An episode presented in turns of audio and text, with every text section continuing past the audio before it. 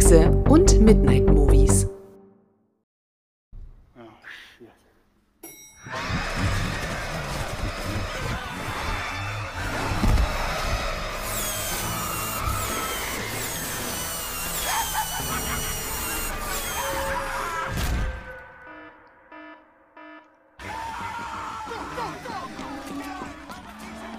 Tja, hier ist was los, wa? Geil. Geil. So kommen wir rein. Wir sind zurück, sagt man. Es gab viele große Comebacks schon in der Geschichte. Die Ärzte. Alles fällt mir nicht ein. Ich weiß nicht, Mozart. Mozart hatte bestimmt auch schon ein Comeback. Tic-Tac-Toe.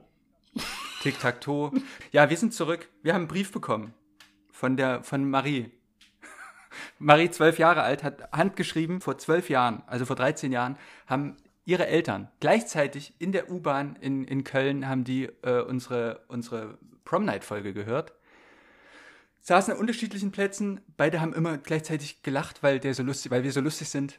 Äh, und, und so haben die sich dann gefunden. Und, äh, und so ist Marie entstanden. Und die hat jetzt uns geschrieben, Leute, das, meine Eltern erzählen mir ihre Kennenlerngeschichte von eurem Podcast immer wieder und wir fragen uns, warum ihr keine Folgen mehr aufnimmt. Und das hat uns so mitten ins Herz getroffen, dass wir gesagt haben, wir müssen mal wieder ran. Wir müssen mal wieder für eine höhere Geburtenrate sorgen. Richtig. Ja, wir sind zurück. ja, Aber die anderen Briefe verschweigen wir, die wir auch noch bekommen haben. ja. Also von, von 100 Briefen sind 99 äh, Hass, Hassbriefe. Ja. Und immer mal ist noch so einer dabei. Die meisten kommen von den, von den Regisseuren unserer Filme, die wir besprechen. Bitte hört auf. Weil wir mit, weil bitte, wir halten das nicht mehr aus. Wir geben uns mehr Mühe, eure Namen richtig auszusprechen. Sprechen können wir es nicht, aber. Naja, die Regisseure und die Regisseurinnen, die äh, schämen sich teilweise für ihre Filme, die wir besprechen. die möchten einfach nicht, Mann, was die drin. die wollen nicht, dass wir Werbung dafür machen. Heute haben wir einen, einen besonderen Film. Einen größeren Film hatten wir, glaube ich, noch nicht. Ja. Aber irgendwann ist es halt an der Zeit, ähm, die zwölf Gebote auch zu besprechen. wir, haben so in uns, wir haben in unsere Filmliste geguckt, was haben wir denn alles so besprochen? Und da dachten wir, ein Bibelfilm war da nicht dabei. Gut. Ähm, aber bevor wir in unseren, in unseren heutigen Film einsteigen, das ist auch immer ein bisschen blöd, wenn wir so, so ein Geheimnis darum machen, was für ein Film, das steht ja aber eigentlich im Titel. Ja. Naja. Ähm, es gibt Kaffee. Ich habe einen Cappuccino. So habe ich schon eigentlich jemals erzählt, was das für ein Cappuccino ist? Macht ja nicht. Ich kann es ja auch nochmal erzählen, weil wir haben ja vielleicht auch ein, eine neue Zuhörerschaft, Zuhörerinnenschaft. Wir sind ja jetzt so lange aus dem Geschäft gewesen, sind jetzt zurück, das große Debüt. Ihr werdet davon lesen, Stern, Spiegel, Bild, überall nicht, aber äh, bei uns auf dem Instagram-Kanal vielleicht. Ähm, ich habe hier einen Cappuccino von Aldi. Wiener Melange heißt der. Ähm, das ist so ein Instant-Cappuccino, ist eigentlich wirklich, vermutlich ist es wirklich eine räudige Plörre, aber der ist richtig lecker, weil der hat die perfekte Kakao- und Süßnote, die es braucht und hat so einen leichten Kaffeekick. Ähm, und ich weiß, du magst den ja auch ganz gern. Früher, da habe ich, hab ich Christoph immer Westpakete geschickt und heute schicke ich ihm Pakete mit dem Aldi Cappuccino. Oh ja, ich freue mich immer. Ich habe ich hab auch immer Angst, dass die Postbeamtinnen die Pakete aufreißen und diesen geilen Cappuccino rausholen. Ja. Was hast du denn? Ich habe einfach Kaffee schwarz. Das klingt, So. das klingt auch sehr, sehr gut. Und ich weiß nicht, was für ein Kaffee das ist oder wo der her ist, den, denn den hat meine Partnerin gekauft. Und Oh. der schmeckt lecker. Das ist ja, das wäre blöd, wenn er jetzt blöd schmecken würde. Ja, dann würde ich das aber auch nicht sagen. ich habe Hört ja den Podcast vielleicht. richtig, Stichproben, richtig. Stichprobenartig. Hast du auch Kekse dabei? Ja, und äh, weil wir halt nicht nur von, von Aldi gesponsert werden, sondern auch von Lidl, habe ich, um in derselben Liga zu bleiben, Hafercookies von Lidl. Ach, da ist mir was passiert. Das muss ich gleich erzählen. Äh, ich wollte die haben mit Zartbitter. Und kennst du dieses Phänomen, wenn du etwas kaufst oder kaufen möchtest, dass du nicht das nimmst, was ganz vorne steht? ich kann mir das gar nicht Ja. erklären. Ich greife dahinter. Das ist so eine Paranoia, weil man vielleicht denkt, vorne ist vergiftet oder ganz viele Leute haben angefasst. Ich weiß, wo das herkommt. Ich glaube, äh, beziehungsweise bei mir kommt es daher, dass ich glaube, heutzutage ist das nicht mehr so, weil das mit den Verfallsdaten hat es ja auch, aber dass quasi die, die frischeren Produkte wurden immer hinten ran sortiert, damit Mm. dann natürlich das, was schneller verfällt, früher gekauft wird. Und dann suggeriert das so, dass hinten, was, was hinten steht, ist besser. Ja, das ist so, wie wenn man im Supermarkt dann doch Teigwaren holt. Und die wärmeren Schrippen sind hinten, weil das aufgeschüttet wird. Ja. So genau dieses Phänomen. Ich stehe da und freue mich auf Zartbitter, greife rein nach hinten, ohne zu gucken und habe dann Vollmisch gehabt. Ja, das ist die Strafe. Ja, das ist, das ist wirklich Das ist die Strafe für Weil man immer das denkt, man verdient das Beste Mhm. und dann am Ende ist man zu Hause und hat die olle Vollmilchschokolade. Ja. Aber es schmeckt trotzdem. ja Zartbitter das wäre ist ja besser gewesen, aber mit Vollmisch ist gut. Auch gut. Ich, ich habe, äh, passend zum Film, Mhm. ähm, weil dort so viel los ist und da was drin steckt, was man sich vielleicht noch gar nicht erahnen kann und das so vollgepackt ist mit verschiedenen Sachen, mit verschiedenen Geschmäckern, mit verschiedenen Figuren und Szenen und ganz viel habe ich unsere Kekszeit von Grisson. Das ist eine Mischung. Ich mache die jetzt hier auch live auf. Ja, so, ich sag dir jetzt erstmal, was da drin ist und du musst dann sagen, welchen ich als erstes essen soll. Mhm. Okay, also wir haben Chocolate Mountain Cookie. Das sind so klassische amerikanische Cookie mit Mhm. so Schokodingern drin. Duo Keks Minis, so wie Prinzenrolle. Mhm. Twin, Twin Break heißen die. Das ist so wie, ich will mal KitKat sagen, aber Mhm. zum Glück ist es nicht KitKat, sondern KitKat. Ähm, Wafer Stick. Ich denke, das ist sowas wie so Manna-Waffeln, Mhm. so klassische Schokowaffeln. Black and White, Oreo, Choc and Milk. Die sind so wie die klassischen Schoko und Keks von Leibniz, aber da ist auch noch eine Milchcreme drin. Ja. Und am Ende gibt es noch die Nougatblume. Nussig, cremig und knusprig. Zeig mir die mal bitte. Das ist, da ist wie so ein, wie, wie so ein kleiner, eine kleine Schale aus Keks. Oh, die, Dann diese, ist dort genau, die, Nougatcreme reingestrichen. Die passt nicht richtig rein. Die sieht ein bisschen aus nach diesem äh, Oma-Gebäck, was es manchmal äh, 100 Sorten in einer Tüte gibt. Ja, das sind auch alles Kekse, die, wir hatten das Thema schon mal, äh, die nagen arg an der Grenze zu Süßigkeit. Mhm. Ne? Diese alte Diskrepanz. Aber ich dachte, das ist heute passend. Das ist auch so ein bisschen süß, so ein bisschen plakativ und, und auf jeden Fall auch pathetisch. Ich find's Ähm, geil. Ja. Welcher soll es sein? Welchen, mit welchem soll ich in unseren Podcast starten? Wie hieß noch mal der erste? Der erste hieß Chocolate Mountain Cookie. Ja, den auf alle Fälle. Okay, dann nehme ich den. Gut. Aber das mache ich, ich mache das später. Ich lasse den hier erstmal liegen. Ich wollte, hab, wollte auch, wenn wir neu einsteigen, habe ich zu mir gesagt, ähm, ich will offensiver sein mit dem Kekse essen während des Podcasts. Ich bin da immer so vorsichtig, weil ich ja auch nicht so ins Mikro schmatzen möchte. Aber ich will jetzt, heute lege ich richtig los. Das ist, das ist gut, weil von diesen 100 Briefen, die wir bekommen haben, da standen in 50 Prozent äh, stand die Frage drin, ob wir denn wirklich Kekse essen. Ja, ihr habt uns entlarvt. Sollten wir, sollten wir hemmungsloser essen und uns nicht so zurücknehmen. Wir besprechen heute einen Film. Und das ist Cabin in the Woods. The Cabin in the Woods heißt der tatsächlich. Das ist ein Film, den haben wir, ich weiß nicht mehr genau wann. Es ist auf jeden Fall eine Weile her. Wir haben den gesehen, auf jeden Fall noch zu Videothekszeiten. Weil wir Bock hatten auf so einen äh, Hüttenfilm und dachten und haben gesehen, der ist sehr, sehr groß. Der, der hat einen großen Cast, ein großes Team dahinter. Dazu kommen wir gleich noch. Ähm, und gute Wertungen damals noch, als man sich noch auf die Wertungen verlassen konnte. Ähm, aber hat ja auch keine Diversität der Film, von daher ist es natürlich auch logisch, dass er gut bewertet ist. Und haben den geguckt und haben den mit hoher Wahrscheinlichkeit falsch geguckt, weil wir waren enttäuscht. Ich kann das jetzt gar nicht mehr so richtig, kann es weder beschreiben noch großartig nachvollziehen. Ich glaube, wir hatten einfach, wir wussten einfach nicht, weil wir uns damit nicht so richtig beschäftigt haben oder so, was das für ein Film sein wird. Und dann irgendwann, ich glaube, du hast den seitdem gar nicht nochmal gesehen gehabt. Nee, Stimmt ich habe den bei mir, also es muss so um 2013 gewesen sein. Da kam der raus und wir haben den relativ frisch gesehen und ich weiß, dass irgendwas in mir, und ich kann das jetzt im Nachhinein auch gar nicht benennen, irgendwas hat sich dann auch schnell gegen diesen Film gesperrt Mhm. und wollte auch keinen Zugang zu dem Film finden. Mhm. Das ging über Jahre. Genau. Und ich hatte den dann irgendwann nochmal, weil wir schon uns darüber unterhalten haben, dass dieser Film wahrscheinlich noch vor Podcast-Zeiten, also muss es über 15 Jahre her sein, ähm, haben wir gesprochen, dass dieser Film auf jeden Fall eine zweite, eine, ein, zweites Gucken, eine zweite Chance verdient. Ähm, ich hatte den in der Zwischenzeit schon mal wieder gesehen und fand ihn tatsächlich geil. So, und dann haben wir nach einem Film gesucht, der irgendwie ansprechend ist, ähm, mit denen wir hier vielleicht auch ein paar neue ZuschauerInnen gewinnen können, um irgendwann richtig Knete zu machen hier mit dem Podcast. Ähm, hat die letzten Male schon nicht funktioniert, aber jetzt denken wir, jetzt wird's was. Cabin in the Woods, ähm, das ist es. Und genau, mit diesem Film beschäftigen wir uns heute. Und äh, für alle, die jetzt das erste Mal reinschalten ähm, und noch nicht abgeschaltet haben, das muss man ja an der Stelle schon mal vielen, vielen Dank an Mhm. euch. Das wissen wir sehr, sehr zu schätzen. Wir machen das so, wir besprechen ausschließlich Filme, die, man kann es ganz platt sagen, die uns gefallen. Und nicht nur die uns gefallen, sondern wo wir finden, dass, dass, dass es cool ist, dass es Spaß macht, darüber zu sprechen.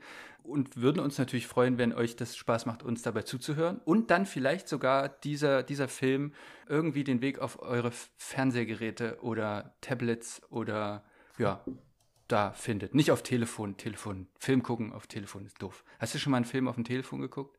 Nee, höchstens ein Videoclip auf YouTube. Ja, ich glaube, ich habe mal eine Folge, eine, eine, eine Serienfolge zu Ende geguckt, Mhm. wenn irgendwie nur irgendwie im Zug noch die letzten fünf Minuten gefehlt haben oder so. Aber einen Film würde ich nicht auf dem Telefon gucken. Machen aber tatsächlich viele. Und äh, ich muss noch dazu sagen, dass einer der Beweggründe, warum wir uns für diesen Film entschieden haben, als die Entscheidung getroffen wurde, war er noch verfügbar. In dem Fall auf Mhm. Netflix. Aber wir sind davon überzeugt, dass es nicht lange dauert und der Film wird irgendwo, sei es bei Amazon oder Sky, wollte ich sagen. Ähm, Wow heißt wow. das jetzt. Zeit. Sky heißt jetzt Wow. Wird wieder verfügbar sein. Also da sind wir von überzeugt. Ja, und wenn nicht, dann ist das auch ein Film. Ich meine, früher sind wir auch in die Videothek gegangen und so günstig wie in Berlin war das hier nicht. Da hat man auch irgendwie drei Euro bezahlt für zwei Tage. Und dann kann man sich den auch mal bei Amazon oder äh, bei Wow oder bei Apple oder wo auch immer, könnt ihr euch den leihen. Ja. Ähm, das lohnt sich, weil der macht echt Spaß. Das kann man schon mal sagen. Und wir machen das so, äh, wir suchen uns jeder um die drei Punkte.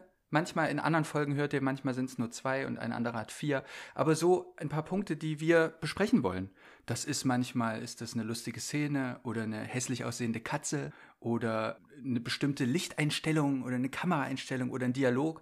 Ähm, und dann unterhalten wir uns darüber. Und wir wissen unsere Punkte gegenseitig nicht. Manchmal ergänzen sie sich, manchmal haben sie nichts miteinander zu tun, manchmal verlieren wir uns in den Punkten. Das werdet ihr auf jeden Fall jetzt sehen. Ne? Und ich würde einfach mal anfangen, wenn du nichts dagegen hast, Christoph, und mal kurz in die Cast and Crew dieses Films einzutauchen. Ja, bitte. Ich bin schon sehr gespannt. Ich habe nicht aufgeschrieben, von wann der Film ist, aber da kannst du mir bestimmt helfen. Ja, das ist der dritte Grund, warum wir diesen Film äh, besprechen jetzt. Der ist zehn Jahre alt. Der ist von Oh. 2012. Und wir befinden uns nur als Information klar. 22. Zumindest nehmen wir es 22 auf. genau, wir besprechen The Cabin in the Woods von 2012. Der Film unter der Regie von Drew Goddard. Der ist eigentlich, ich würde sagen, also eigentlich ist er Autor, zumindest hat er die meisten Credits als Autor. Und ich denke, und ich denke, das auch so gelesen zu haben, dass ähm, er zusammen mit Joss Whedon, der diesen Film äh, auch geschrieben und produziert hat, dass die zusammen überlegt haben, wer könnte diesen Film drehen, sind dann nicht so richtig auf einen Nenner gekommen. Da haben sie irgendwann gesagt, hey Drew, dreh den doch einfach selbst. Und so ist das bestimmt passiert. Ja, ich habe die als kleinen Einschub, ich habe, äh, als ich das Making-of gesehen ha habe, da war auch äh, Joss Whedon, richtig? Ja. Der war auch überall dabei. Also, Ja. und hat auch äh, einige Kameraeinstellungen dirigiert. Ich bin auch davon Genau. überzeugt, dass die das zusammen gemacht haben, einfach. Ja. Drew Goddard kennt man zum Beispiel als Autoren von dem Film Der Marsianer und World War Z. Die Musik hat gemacht David Julian. Ähm, Der hat von kleineren, nischigen Filmen bis große, große Bude hat er äh, gearbeitet, also zum Beispiel von The Descent bis zu Prestige. Dann die Kamera ist von Peter Deming, der unter anderem die Kamera gemacht hat für Scream, für Twin Peaks und interessanterweise Evil Dead 2. Oh, Was sicherlich dann dadurch vielleicht nicht ganz äh, unbeabsichtigt ist. den alten Evil Dead Peter- 2. Ja. Das ist ja, das habe ich nicht gewusst. Mhm. Ist gut, ne? Mhm. Und dann äh, für den Schnitt, da äh, ist Lisa Lessek äh, für verantwortlich und ich habe auch hier eine Kleinigkeit vorbereitet. My name is Lisa Lassick, and I'm the, one of the editors on The Nevers. my whole life I've been a film lover. I'm constantly inspired by other filmmakers. Every year there's something that comes out that blows me away, and I feel like, oh, we still have a lot to learn. I think the real reason I fell into editing is because it is like, as they call it, the final rewrite. You do get a chance to hone the story, sometimes even change the story. My goal with every project is to bring the creator's vision to life, to tell the story in the best way possible. Das war Lisa Lessig. Ja. Ähm, es war ein Interview ähm, im Rahmen der Serie The Nevers. Ähm, sie hat außerdem den Schnitt gemacht bei The Circle, bei den Avengers-Filmen oder zumindest bei einigen Avengers-Filmen. Ähm, sie sagt später im Verlauf des Interviews, äh, sagt sie noch, dass, also sie wird gefragt, ob es eine Handschrift gibt von ihr, die man erkennen kann. Und sie sagt, dass, wenn man eine Handschrift erkennen würde, würde sie denken, sie hat ihren Job nicht gut gemacht, weil eigentlich ist ihr Job am besten getan, wenn sie fast wie unsichtbar ist. Das Wow, fand ich sehr, sehr interessant. Sehr uneitel. Ist cool. Dann kurz zum Cast. Kristen Connolly spielt Dana, die ist, äh, hat man gesehen in Happening und ein paar Folgen in House of Cards.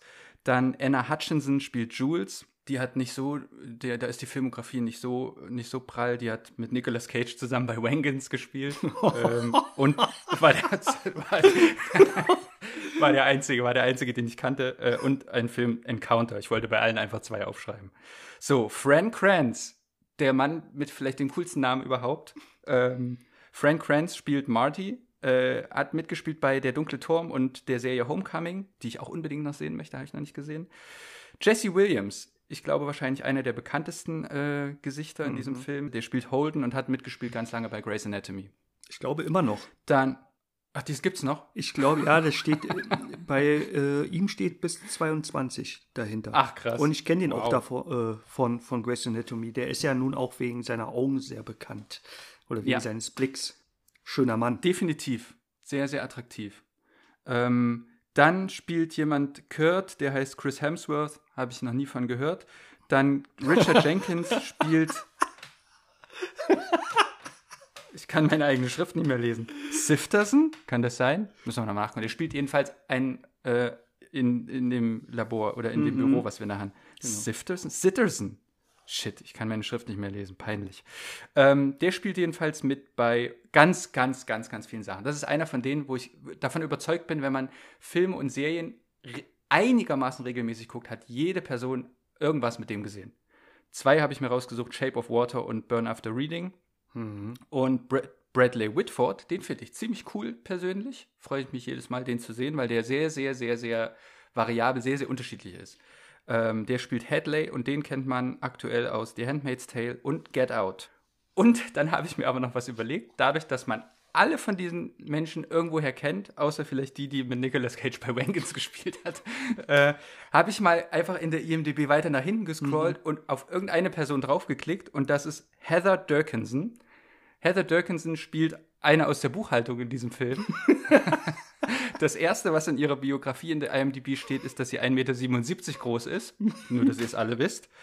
Aber die hat, bei, die hat 92 Credits in der IMDb, unter anderem mitgespielt bei Pacific Rim, bei der Netflix-Serie Sabrina, bei Big Eyes, bei Fringe, bei Smallville. Heftig. Merkt euch den Namen. Ja. Heather Durkinson. Dirksen. Dirksen. Heather, Heather Dirksen.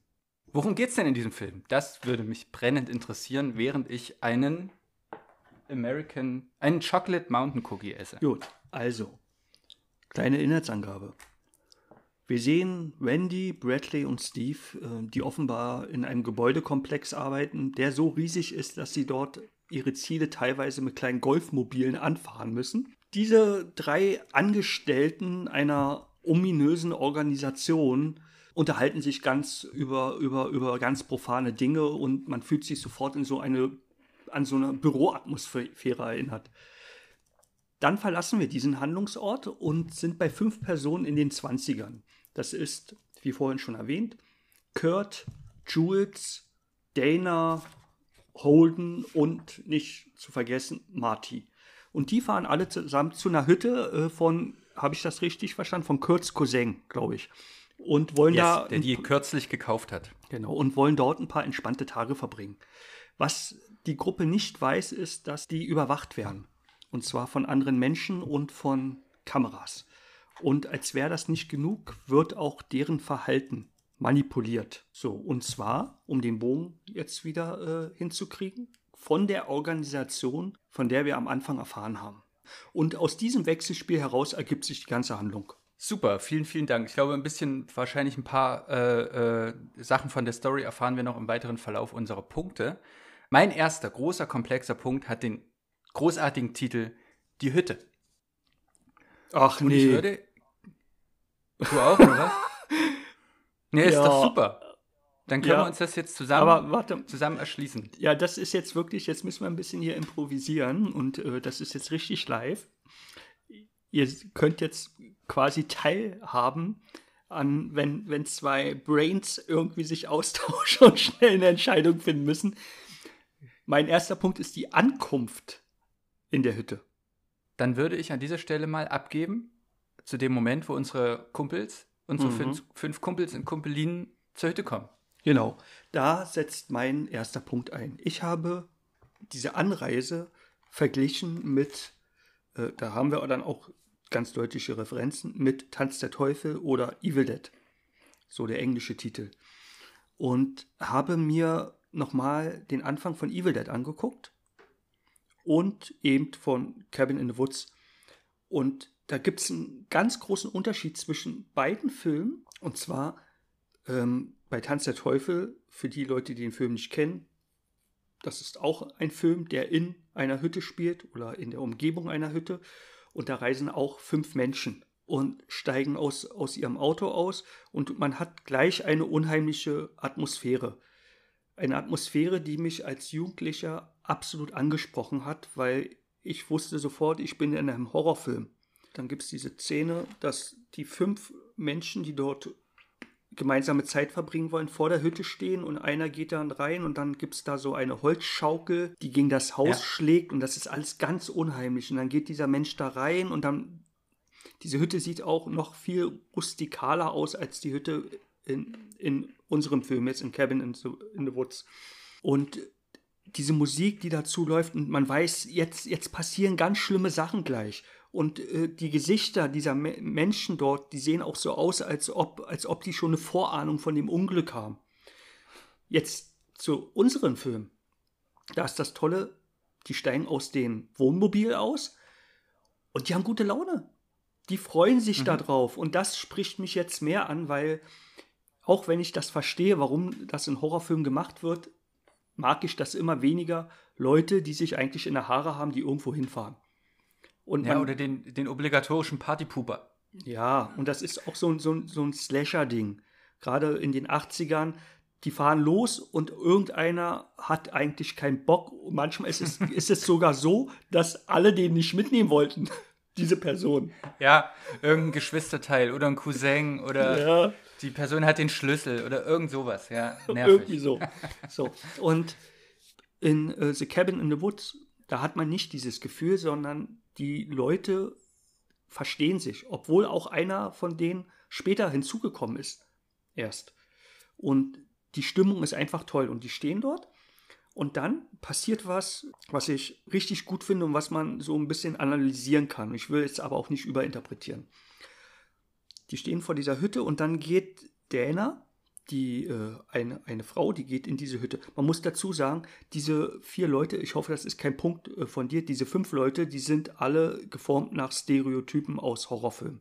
So, und Dana ist die leicht introvertierte, intellektuelle. Und, und diese Dana geht in diese Hütte und dann haben wir diesen unheimlichen Moment. Sie guckt sich überall um und, äh, und nimmt wahr, dass dort äh, totes Tier an der Wand hängt, solche Sachen halt, was man auch erwartet in so einer Hütte. Dann gibt es einen Schwenk und dann sehen wir den Standardkiffer, auch ein Stereotype, und zwar Marty. Der steht draußen und der steht ganz alleine draußen. Und die anderen drei, die sind nicht da. Die sind nämlich in ihrem Wohnmobil oder am Wohnmobil, um die Rucksäcke und Koffer und so weiter zu holen. Und wir haben nur diese beiden und nur durch diese Szene, oder sind ja mehrere Szenen, äh, dadurch, dass wir den, dass wir so dicht jetzt bei denen sind, wird uns gezeigt, hey, die haben eine, irgendwie eine Sonderstellung. So, und das finde ich, das finde ich sehr schön, weil um nochmal bei dem, auf das Thema davor zurückzukommen, weil in den anderen Slashern die Sonderstellung oft so gezeigt wird, dass Leute sich streiten. Und hier passiert es ohne Streit. Also man positioniert sich nicht, indem man jemand anderen disst oder indem man, indem man selber vielleicht der Mobber ist oder so oder die Mobberin, sondern hier werden einfach die beiden Leute in ihrer in ihrem Alleinsein gezeigt, ohne dass es gegen die anderen gilt. Und das finde ich ganz, ganz, ich finde das angenehm. Dann guckt sie sich um, er steht draußen ganz alleine.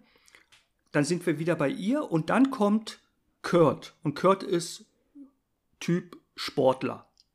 Aber, das macht der Film auch gut, Sportler mit Köpfchen, weil die haben alle was im Kopf, die dort sind. So, und Kurt kommt rein und sagt dann äh, sowas wie, äh, wow, toll hier. So ein Satz sagt er. Äh, ich habe mir den Satz sogar aufgeschrieben. ja, warte mal, wo ist denn dieser geile Satz, den er sagt? Ach so, er sagt, es ist großartig. nee, aber das finde ich so schön. Sie ist in der Hütte, guckt sich um, du hast diese, dieses, diesen Blick äh, und dieses traurige.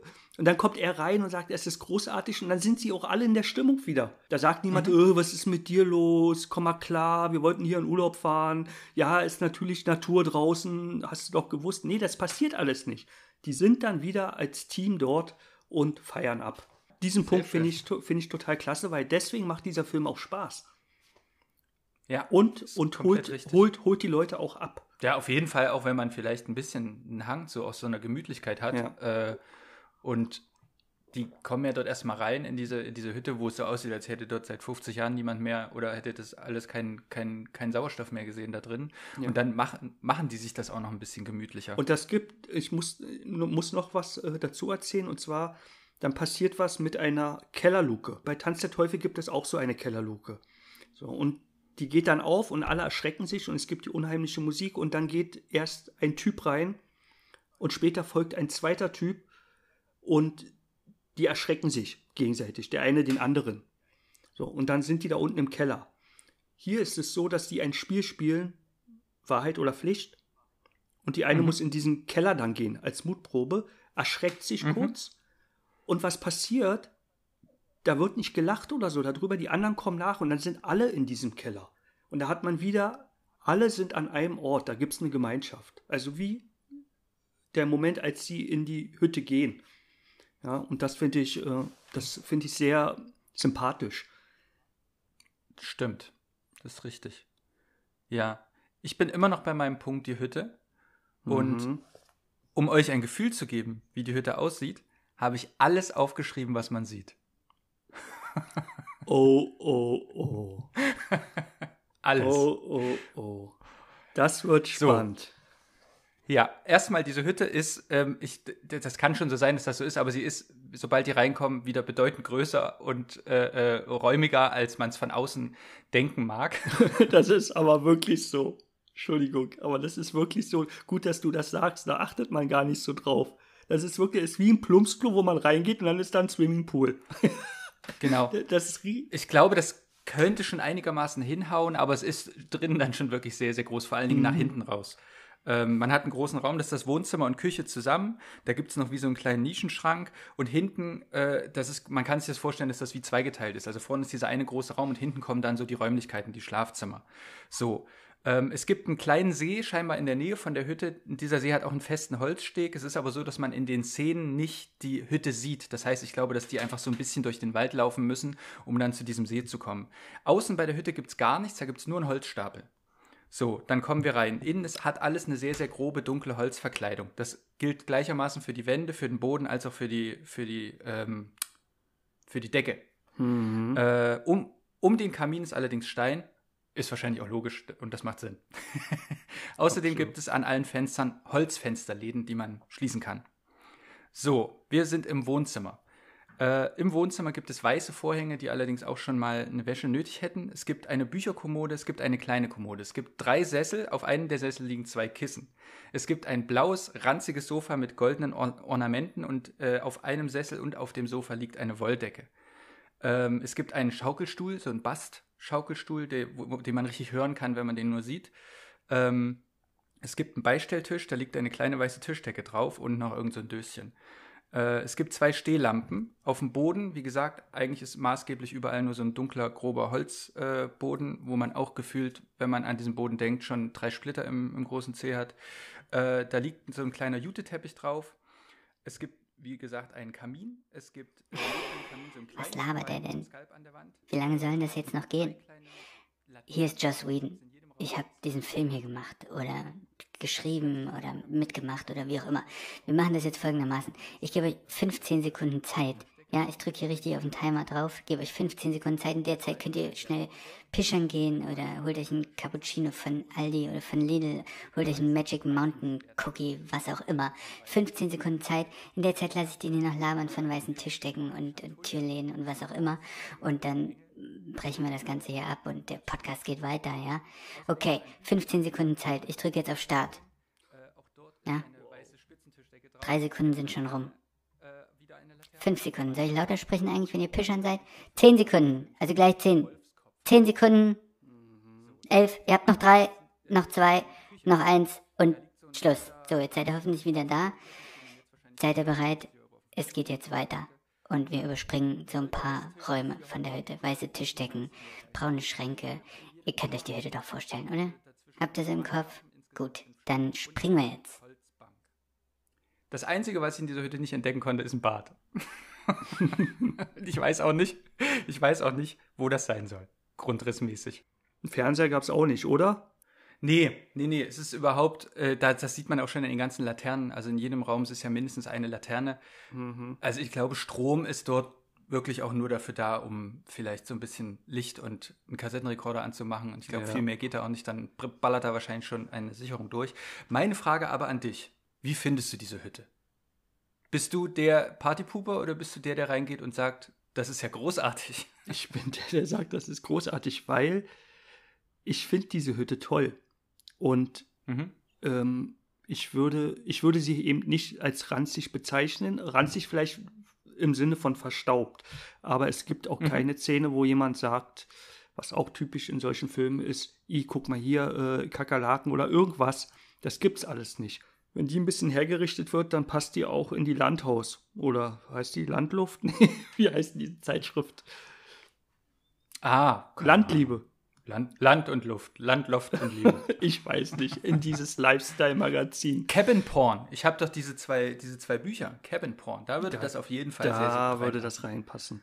Äh, ich finde diese, ich finde die Hütte toll und auch räumlich finde ich das äh, attraktiv, dass es einen Gemeinschaftsraum gibt, wo man äh, tanzen, Spiele, Abende, was auch immer machen kann, einen guten Film gucken kann und dann diese Einzelzimmer gibt. Ich finde das klasse. Also als Urlaubsort würde ich das vielleicht nicht in so einem beschatteten Wald, aber würde ich das schon wählen. Äh, es ist auch zweimal der Hinweis gekommen. Einmal, als sie an der Tankstelle sind, da findet eine Konfrontation mit einem anderen Menschen statt, mit dem Tankstellenwärter. Mordecai. Der heißt Mordecai. Ja. Da macht Martin diesen Witz. das ist so gut. Dieser Typ. Heißt der wirklich Mordecai? Ja. Als Rolle oder in echt? Nee, als Rolle. Ja. Mordecai erzählt irgendwas, dass er im Krieg war. und Marty, Marty meint da drauf, äh, naja, äh, spielt dann auf den Krieg Nord gegen Südstaaten an, den Bürgerkrieg in der USA. Ja. Und dieser Krieg wird nochmal erwähnt, wenn sie in der Hütte sind und mhm. eventuell, auch wenn das zwei, Ans äh, zwei, zwei Verweise sind, die oberflächlich nichts miteinander zu tun haben, verweist das auf das Alter der Hütte. Ja, es gibt auch in dem Keller gibt's ein Foto von wahrscheinlich denen, die die Hütte, also zumindest mal bewohnt haben, wahrscheinlich vielleicht sogar gebaut haben, weil die, die auf dem Foto sind, spielen im Verlauf des Films auch noch eine Rolle. Ja. Da ist rundherum auch noch kein Wald. Ah. Also so unglaublich alt muss dieses Foto schon sein. Ja. Es, also um deine Frage zu beantworten, ich finde die Hütte cool und wohnlich. Und äh, wie ging es dir dabei? Also du hast dich ja sehr intensiv mit der Hütte und dem Inventar beschäftigt. ich habe auch mehr, ich habe auch diese ganze Ankunftsszene nur so in Frame by Frame geguckt, um alle Objekte aufzuschreiben. Ähm, ich finde die auch gut. Ich glaube, äh, ich bin dann doch so technikverwöhnt, dass so ein, also ich möchte das alles so behalten, aber einfach ein, ein Fernsehgerät und so ein bisschen mediale Verwöhnung. Ich kann aber den Fernseher zur Not auch mitbringen Das würde mich jetzt gar nicht stören. Ja, und ich Und meine, ein Bad. Ein Bad finde ich halt richtig gut. Und im Keller gibt es noch einen Filmprojektor, also. Und das sind bestimmt ganz spannende Filme, wenn sie aus der Zeit Da stammen. bin ich mir sicher. Ja, da könnte man vielleicht bei Ethan Hawke von Sinister mal rüber gucken, was Ja. der noch so auf dem Dachboden findet. ja, das ist mein erster Punkt. Mein zweiter Punkt ist ein Minipunkt. Und zwar sind das vier bis fünf Sätze. Also, es gibt diese Szene, und das ist jetzt wirklich eine Szene, wo äh, in dem Haus ganz viele Dinge passieren und von außen, das ahnt er ja schon. Es muss ja irgendwann zum Konflikt kommen für die Leute in dem Haus. Und alle drehen durch und müssen sich retten oder müssen jedenfalls Dinge tun. Und Marty, der Kiffer, stößt bei einer dieser Aktionen eine Lampe hinunter. Und als diese Lampe runterfällt, da geht, die, geht glaube ich, der, der Fuß der Lampe kaputt irgendwie. Und er guckt dorthin und findet ein Kamerakabel. Das ist jetzt nicht gespoilert, weil wir wissen ja von Anfang an, dass die bewacht werden. Und dann findet er dieses Kabel, was ich auch total toll finde, weil diese Organisation, die hat so geile Techniken und dann haben die so ein olles Kamerakabel da. Hab mir aber auch gedacht, vielleicht ist es ein Verweis, wie lange da schon manch Spielchen getrieben wird. Und dann nimmt er dieses Kabel und ist total er- erschrocken. Ich glaube, der ist auch drauf gerade. Der ist immer drauf, oder? Mhm. Und dann sagt er so, steht am Fenster und sagt so, was zur Hölle? Was, was ist hier los? Oh mein Gott. Ich bin in einer Reality-TV-Show und das war, ich habe so gefeiert, als ich das gehört habe. Und dann sagt er gleich danach, meine Eltern werden mich für einen krassen Kiffer halten. Ja, das, das, das sind nur ein paar Sekunden, aber von diesen Sekunden lebt der Film halt auch. Ich habe einfach gesessen auf der Couch und ich habe gelacht.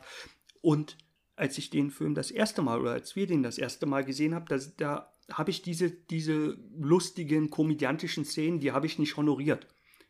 Die haben bei mir das Gegenteil erzeugt. Ich habe den Film also nicht gehasst, aber auf jeden Fall nicht gemocht. Und äh, jetzt ist es so, dass ich diese, diese, diese kleinen ko komödiantischen Momente da drinne sehr schätze. Weil es wird ja auch mit diesem Klischee gespielt. Der Kiffer-Dude muss einfach so einen Satz sagen dann. Und das kommt dann. Und obwohl man weiß, dass das kommt, ist es dennoch lustig. Das finde ich, das ich ja das, das Bemerkenswerte. Es kommen Dinge, die man als wahrer Horrorfan irgendwie erahnt. Und dann passieren die und man findet es trotzdem gut, weil es gut gemacht Ja. ist. Da würde ich mal meinen dritten Punkt direkt ergänzend reinschieben Mhm. vor meinem zweiten, weil das passt so gut, weil mein dritter Punkt heißt nämlich Timing oder auch Thermobong. Oh ja, da ist Marty. Ja, der ist quasi auch, oder beziehungsweise der ist, steht Pate für meinen dritten Punkt. Marty hat nämlich, äh, hat nämlich eine Thermoskanne, die man teleskopartig ausfahren kann und dann ist das eine Bon, äh, die speziell für den Film angefertigt wurde für 5000 Dollar. Ja. Ich hoffe, Marty selber hat nicht so viel dafür bezahlt, aber wer weiß. Äh, wir müssen kurz nur sagen, eine Bong ist ein Gerät, womit man Drogen konsumieren kann. Macht man das heute noch so? Also ich habe keine, keine 5000 Euro für so ein Teil. für, eine Thermobon. Wenn ich eine hätte, dann hätte ich auf jeden Fall auch gerne eine Thermobon. Die Frage ist, kann man da trotzdem auch, äh, will, will man wahrscheinlich nicht, also kann man da auch Tee drin? naja, wenn man so vorher mal in einen Geschirrspüler packt vielleicht. Gibt's nicht in der Hütte, kann ich euch versprechen. Also Ganz wenn, speziellen Hand- Tee kann man da von trinken. Hand aufwaschen. ja, richtig. Und äh, sicherlich auch, ähm, zumindest könnte man, wenn man Hust und Schnupfen hat, da ein bisschen Kamille inhalieren. Für mich ist dieser Punkt, das ist der, jetzt- ich habe kaum was zu dem aufgeschrieben, kann ich dir zeigen. Hier, da steht nur das mit der, dass die 5000 Dollar gekostet hat. Für mich ist, hast du aber eigentlich das auch schon perfekt zusammengefasst. Es gibt so ein, so ein Humor, der aber so perfekt getimt ist, dass, dass der Sachen aufgreift, die man erwartet und dann manchmal bricht, manchmal total bedient und das aber immer in so einem Timing, dass es nie zu schleimig wird, nie zu albern wird, nie zu actionlastig wird oder noch mal eine Schippe drauf. Ja. Und damit spielt dieser Film ganz, ganz wunderbar. Und es ist auch, äh, deswegen habe ich vorhin so kurz äh, gestockt, wo du gesagt hast, die Charaktere sind an Stereotypen angelegt. Im Verlauf des Films wird erwähnt, dass sie vielleicht Stereo erst durch äußere Einflüsse zu den Stereotypen werden, aber eigentlich sind sie das schon von Anfang an. Ja, ja, nee, ja äh, es, wird, es, wird noch, es wird noch fokussiert. Das passiert Ja. dann schon in der Hütte. Das muss man äh, sagen. Wenn man in den Film einsteigen würde, einsteigen würde nach der, nach der ersten Hälfte, dann würde man die nur als, als Stereotype wahrnehmen. Richtig. Aber die wären Ja. auch dazu gemacht. Genau, als Beispiel der Kurt, also der quasi so dieser Sportler sein soll, der kommt in die Hütte rein und sagt zu Holden, Egg, Egghead. Mhm. Äh, und Holden ist ganz überrascht, weil der kennt ihn schon eine Weile und der weiß, er ist zwar der Sportler, aber er würde mich niemals Egghead nennen. Also irgendwas passiert mit denen Genau. in der Hütte, dass sie, dass sie diese Stereotypen, die sie vielleicht schon irgendwie im Inneren in sich tragen, aber vielleicht nicht so nach außen kehren, dass das nochmal wie konzentriert wird. Ja, das, das, Naja, das, das, sind, das, sind, äh, das, sind, das sind nicht Stereotypen aus den, äh, Type aus den, aus den 80ern. Das ist halt, hier ist der Sportler, der trotzdem über Bücher, über Lehrstoff Bescheid Ja. weiß. Und das finde ich auch so gut an dem Film. So, das, äh, da gibt es zwar hier ähm, Mr. Brain, wer war das nochmal? Äh, Holden. ja. aber aber, der, aber der, der fällt nicht ab. Die können sich alle auf, auf gleichem Niveau unterhalten. Und äh, das, das Pärchen, die haben einfach, äh, die sind nicht dumm. Die haben einfach keinen Bock, jetzt irgendwelche tiefschürfenden Gespräche zu führen, weil wir Ja. sind im Urlaub. Ja, und ich habe noch das, was, das ist total schwer zu beschreiben, aber wenn man den Film sieht, versteht man das. Ich habe auch aufgeschrieben, welche Vehikel es gibt. Oh, Also es geht erst los mit einem Auto, also die Ja. kommen erst mit einem Auto zu einem Treffpunkt, dann fahren sie ja mit diesem RV, mit dem Wohnmobil rum. Hinten sieht man schon, wenn sie wegfahren, dass dort ein Motorrad ist. Ist das ein Motorrad, so ein, so ein richtiges, so ein Cross, Mhm. Cross, Mot Motocross-Ding? Ihr seht, ich kenne mich wunderbar aus. Äh, bon Bongs und Motocross äh, Motorräder sind, mein, sind meine Steckenpferde. Und diese Golfwegen. Ja. Und alles ist so, man darf diesen Film wirklich nicht zu ernst nehmen. mhm. Aber ich würde trotzdem nicht sagen, das ist eine Komödie in dem Sinne, Mhm. sondern es ist schon ein, Horrorfilm mit sehr, sehr vielen referierenden satirischen Einlagen. ja, absolut. Ich würde. Ich will äh, nicht das- sagen das, wie Scream, aber Mhm. wenn man, ich glaube, dass die Stimmung, die man beim Gucken empfindet, ist schon ähnlich wie bei Scream. Es macht halt Spaß, ohne dass es eine Komödie ist. Ja, es ist äh, das mit dem Motorrad, das passt super, denn als ich den Film das erste Mal gesehen habe und später wurde über den Film gesprochen, habe ich immer diese Motorradsequenz, äh, über die Motorradszene äh, erwähnt, weil ich fand die ganz, ganz schlecht und habe mich darüber aufgeregt, über diese Szene und meinte immer, das als Argument benutzen zu müssen, dass der Film nichts taugt. Jetzt gucke ich die und ich finde die unfassbar lustig. Ja, ist wirklich so. Ich habe auch darauf gewartet auf die Szene und Ja. dann kam die und ich dachte, das ist doch voll geil. Warum fand ich das damals so scheiße? Ja, die kann auch, und die ist auch nicht gedreht, dass man die ernst nimmt. Nee. So, da- das ist einfach witzig, was da passiert. Also Ja. traurig und witzig. Also du hast ja eben äh, äh, Scream erwähnt und ich muss dazu Ja. sagen, ich würde diesen Film, nur damit nicht der falsche Eindruck entsteht, bei unsere, unseren Zuhörerinnen äh, nicht überbewerten. Und Mhm, das, das meine ich nicht ja. negativ, weil dieser Film, der macht Spaß und der ist eine Hommage. Und wir Mhm. haben halt alles drin von Slasher, Teen Horror, Monster Horror, Lovecraft Horror, Backwood Horror und so weiter.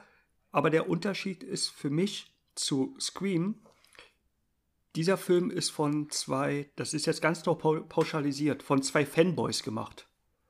Und Scream ist von einem Professor des Horrors gemacht.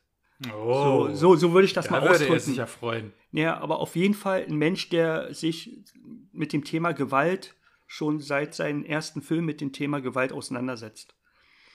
Und der Film, über den wir heute sprechen, der ist, der ist eine Hommage, aber keine Reflexion. So würde ich das sehen. Und das meine ich überhaupt nicht negativ, weil ich denke, das hatten die beiden Filmemacher auch gar nicht vor. Bilde ich mir zumindest Ja, ein. Jetzt, hast du, jetzt hast du Wes Craven so nach oben gelobt. Der kann, der kann uns nicht mehr helfen, wenn wir von Joss Whedon verklagt werden. Ja, der gute alte Wes Craven. Ich wollte damit nur sagen, dass Scream spielt noch mal in einer anderen Liga. Richtig, So. richtig. Ja, mein Kommentar war mehr so, dass es auch ein. Die werden schon verglichen. Echt, ja? Die werden also näher, weil es halt Filme sind, die im großen Abstand zueinander erschienen sind und jeweils auch ein bisschen für das Horrorgenre in der Zeit stehen. Gut, dann sind wir. Ich, ich habe Punkt 3 noch. Hm, ich habe auch noch einen. Ach ja, du hast deinen zweiten noch. Na, dann nehmen wir doch erstmal deinen zweiten. Okay, das geht ganz, ganz schnell. Es ist leider auch genauso langweilig wie mein erster Punkt. ich lese nur vor. Nein, es gibt eine Es gibt einen Moment. Und das Schöne ist, ich kann auch hier wieder, ich kann das einfach vorlesen, ohne zu spoilern und gleichzeitig trotzdem was über diesen Film erzählen. Es werden Wetten abgeschlossen in diesem Büro, Labor, in diesen großen, mhm. großen Räumlichkeiten. Äh, und da stehen eine ganze Reihe an Monstern an einer Tafel und auf diese Monster wird gewettet. Und weil das unglaublich lustig ist und man diese Tafel nur kurz sieht, habe ich das einfach mal runtergeschrieben, was, was denn, auf was denn gewettet werden kann. Mhm. Und es mhm. gibt ein paar Monster dabei, auf die hat keiner gewettet. Mhm. So. Also, von oben nach unten. Werwolf. Alien Beast. Geister. Auf Geister hat niemand gewettet. Zombies. Reptiloiden. Auch auf Reptiloiden hat niemand gewettet. Clowns. Hexen. Sexy Hexen. Dämonen. Auf Dämonen hat niemand gewettet. Der Höllenlord. Wütender, belästigender Baum. Riesenschlange. Untote. Kevin. Auf Kevin hat niemand gewettet. Mumie, Braut. Dann gibt es eine zweite Spalte. Vogelscheuche, Schneemann, Drachenfledermaus. Auf die Drachenfledermaus hat niemand gewettet. Mhm. Vampire, zerstückelte Goblins, die Zuckerfee von, aus dem Nussknacker. Meermann, Reanimierte, Einhorn, Huron. Ich musste nachgucken, was das ist. Das ist scheinbar ähm, ein, ein, ein Stamm, ein Native American Stamm. Und da mhm. wahrscheinlich irgendeine eine, eine Figur.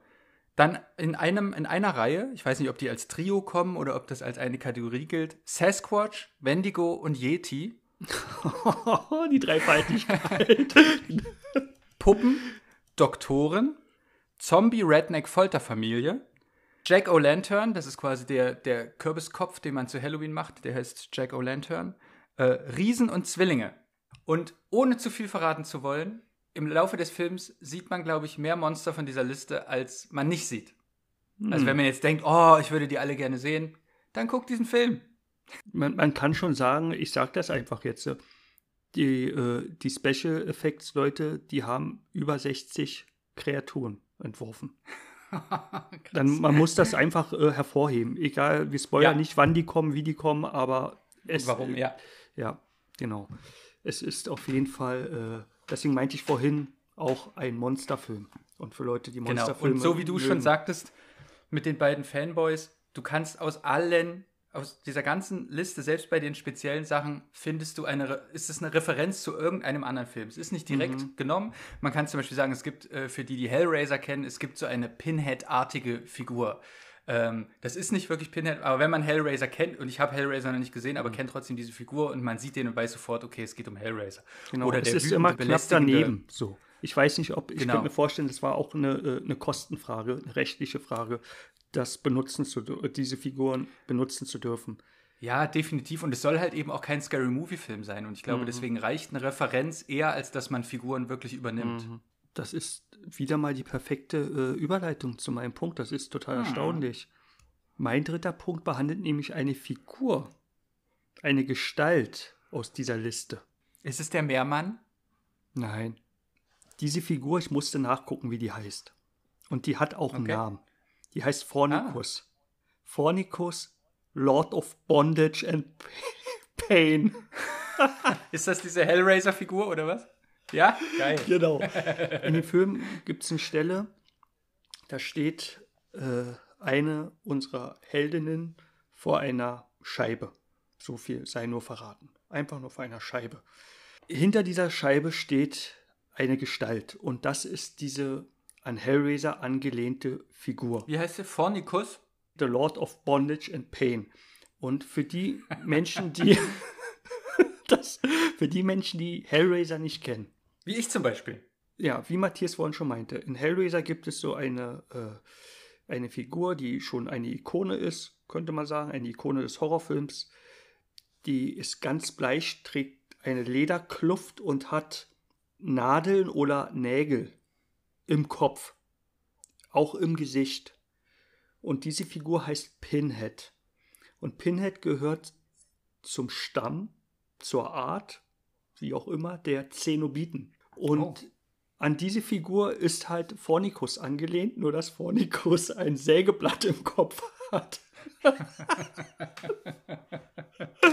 und, und dieser Pinhead, der hat auch seine Entourage, die dann hinter ihm stehen und auch Phornikus hat zwei Helferlein.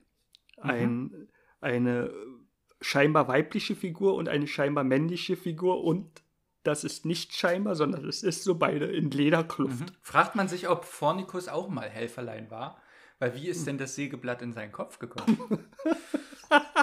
ich weiß es nicht. Aber es gibt so Sachen, da hilft, da braucht man auch nicht mehr im Regal zu gucken, ach, was hilft denn jetzt am besten? Ibo oder Tomapyrin Mhm. oder Aspirin? Das, da hilft das nicht mehr. Dieser Phornikus steht hinter der Scheibe und dann guckt eine unserer Helden, guckt ihn an und diese, und es ist eine, man würde, ihr könnt euch ja vorstellen, wenn man eine Gestalt sieht, die so aussieht wie die, die wir eben beschrieben haben, dass man sich erschrickt. Und genau. Und sie starrt einfach nur und er starrt zurück. Und das ist ein ganz großer Moment, weil die gucken sich nur an. Und ihre Augen werden gläsern und man merkt, ich weiß gar nicht, wie man das nennt. Es gibt so äh, äh, in Filmen, wenn die Heldinnen etwas verstehen, wenn denen etwas klar wird. Und genau so ein Moment ist das, ohne zu sagen, was ihr klar wird. Aber ihr werden Dinge bewusst, Dinge, die ganz wichtig für den Film sind. Oder für die Handlung des Films. Und für ihre Geschichte. Oder für die Geschichte der Gruppe. Und dieser Typ, der guckt einfach auf sie runter und er hat ganz schwarze Augen und bleibt ganz still. Um ihn herum ist alles schwarz.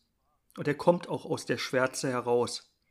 Und diesen Moment finde ich total toll, weil eigentlich ist es ein Moment, der, wo total viele spektakuläre Sachen passieren. Und dann gibt es diese kurze Stille. Ja, das war äh, mein Moment. Ach so, und es, es wird auch, während sie den Moment der Erkenntnis hat, wird auch kurz so eine Verletzlichkeit präsent. Auf der anderen Seite gibt es noch eine andere Figur, die sieht auch was Gruseliges, aber das ist, das ist nicht so spek also das ist nicht so intensiv wie diese Begegnung. Ja, intensiv ist, glaube ich, das richtige Wort. Das ist eine intensive Bewe äh, Begegnung, die wir da haben.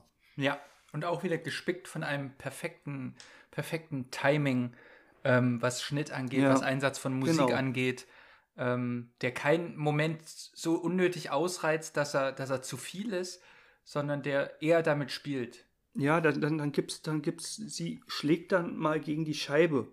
Und in der Erwartungshaltung wäre ja, jetzt kommt der Schreckmoment von der anderen Seite. Oder dass das, das gegen die Scheibe fliegen, schlagen, wie auch immer, damit sie Angst kriegt. Aber diese Figur, dieser Phornikus, der bleibt einfach stehen. Und das ist so gut gemacht, der steht einfach nur da. Und das war auch eine der, das leider setze ich jetzt in Klammern, der Momente, der wenige Momente, die ich auch wirklich gruselig so fand. Ja, wenn ihr nochmal überlegen wollt, ach Mensch, jetzt habe ich überall schon Tattoos und, und Unendlichkeitszeichen und die Namen meiner Kinder. Wenn ihr euch noch was überlegen wollt, was ihr euch noch tätowieren könnt, vielleicht unters Ohr oder vielleicht über die Augenbraue, dann überlegt euch doch Lord of Bondage and Pain. Finde ich sehr griffig, sehr poetisch. Ich finde es griffig, poetisch und äh, die Menschen haben nicht sofort Bilder vor Augen. Also das wäre auch ein toller Instagram-Name, ohne Ja, dass man auch- vorverurteilt wird. Ist auch ein super Eisbrecher, wenn man das nächste Mal beim Bewerbungsgespräch ist. Hier, wir haben noch einen, wir haben noch einen, einen Job frei am, am Bankschalter. Ja. Ähm, dann kann man gleich, wenn, wenn das Gegenüber fragt, hm, was ist denn damit gemeint? Und dann könnt ihr, und ihr bekommt von uns eine handsignierte Autogrammkarte, wenn ihr dann auf unserem Podcast referiert. Ja, ich glaube, das jetzt haben wir alle Punkte durch mit perfekten Überleitungen wieder mal. Ja. Ja, ihr seht, dass es gibt, also wir sind auch, wir, wir könnten auch, das ist wieder einer dieser Filme, wo es so viel zu erzählen gibt, wo man aber auch nicht zu viel erzählen möchte, aber euch trotzdem irgendwie ein, ein Bild von diesem Film geben möchte, wie viel Spaß der macht und wie viel Spaß auch macht, sich darüber dann auszutauschen. Man könnte hier noch ewig weitermachen. Ähm, und das ist auch so ein Film, wo man, wo man eigentlich nur aus den ersten 20 Minuten erzählen möchte, weil alles weitere, das wollen wir euch beim Gucken wollen wir euch beim Gucken überlassen. Aber wir haben uns getraut, noch ein bisschen mehr auch nach hinten zu schauen und trotzdem spoiler-free, spoiler-free, spoiler-free, euch spoiler-free noch die ein oder andere Idee dieses Films mit auf den Weg zu geben und können den wirklich nur empfehlen, zu gucken. Das ist auch was, das ihr könnt ihn alleine gucken, aber der macht schon auch Spaß, wenn man den mit mehreren Menschen guckt, die, die Bock haben auf sowas. Ja, ich finde, das ist ein perfekter Popcorn-Film, der nicht äh, äh, in der untersten Schublade spielt. Richtig. Oder ja. Das ist äh, ein bisschen was äh, für Leute, die sich auskennen mit Horrorfilmen. Leute, die gar keine Ahnung von Horrorfilmen haben, die haben, können sich auch amüsieren. Man sollte nur nicht den Fehler machen, den wir gemacht haben, ihn allzu ernst nehmen. Weil das ist, glaube Ja. ich, der einzige Grund, dass äh, das Guckvergnügen sich mildern kann. Ja. Ja, und in der nächsten Folge haben wir Mordecai zu Gast im Interview. Erzählt uns ein bisschen was aus seinen, von seinen Kriegserfahrungen und wie er denn an diese Tankstelle gelandet ist. Und er gibt uns die Top 10 der Kautabaks, die man, die man legal erwerben kann. Nee, weißt du, warum der das hat? Weil Rauchen an der Tankstelle blöd ist. Ja, das macht Sinn. Ja, Ich meine, tagsüber Mordecai und abends bist du halt the Lord of Bondage and Pain. Die kennen sich bestimmt. Der geht da bestimmt nach der Arbeit, geht er sich da immer mal eine Pepsi Light holen. Alles klar, Christoph, das war lustig. Ähm, war auf jeden Fall so eine Folge, wo ich jetzt wieder Lust habe, den nochmal zu gucken. Geht mir genauso. Schön. Dann mache ich das doch gleich. Ich lege den gleich, ihr könnt ihr zuhören. So, ich mache den gleich auf. Ja, wie wir vorhin schon gesagt haben, den gibt es leider gerade ni- nirgendwo im Abo direkt. Aber vielleicht, man entschuldigt das immer so und vielleicht seid ihr ja die, die jede Woche sich hier drei Filme bei Amazon Prime auch mal mieten für 2 oder 3,99. Dann ist dieser Film eine Herzensempfehlung von uns. Genau. Dann sage ich mal vielen, vielen Dank fürs Zuhören. Vielen Dank, Christoph, dass, dass wir das hier gemacht haben. Und bis zum nächsten Mal. Schreibt uns weiterhin Briefe. Ja, auch wenn es Hass, Hassbriefe sind. Ein Hassbrief ist besser als kein Brief. Richtig. Ich Tschüss. sag Tschüss. Ja, Tschüss. Tschüss. Tschüss.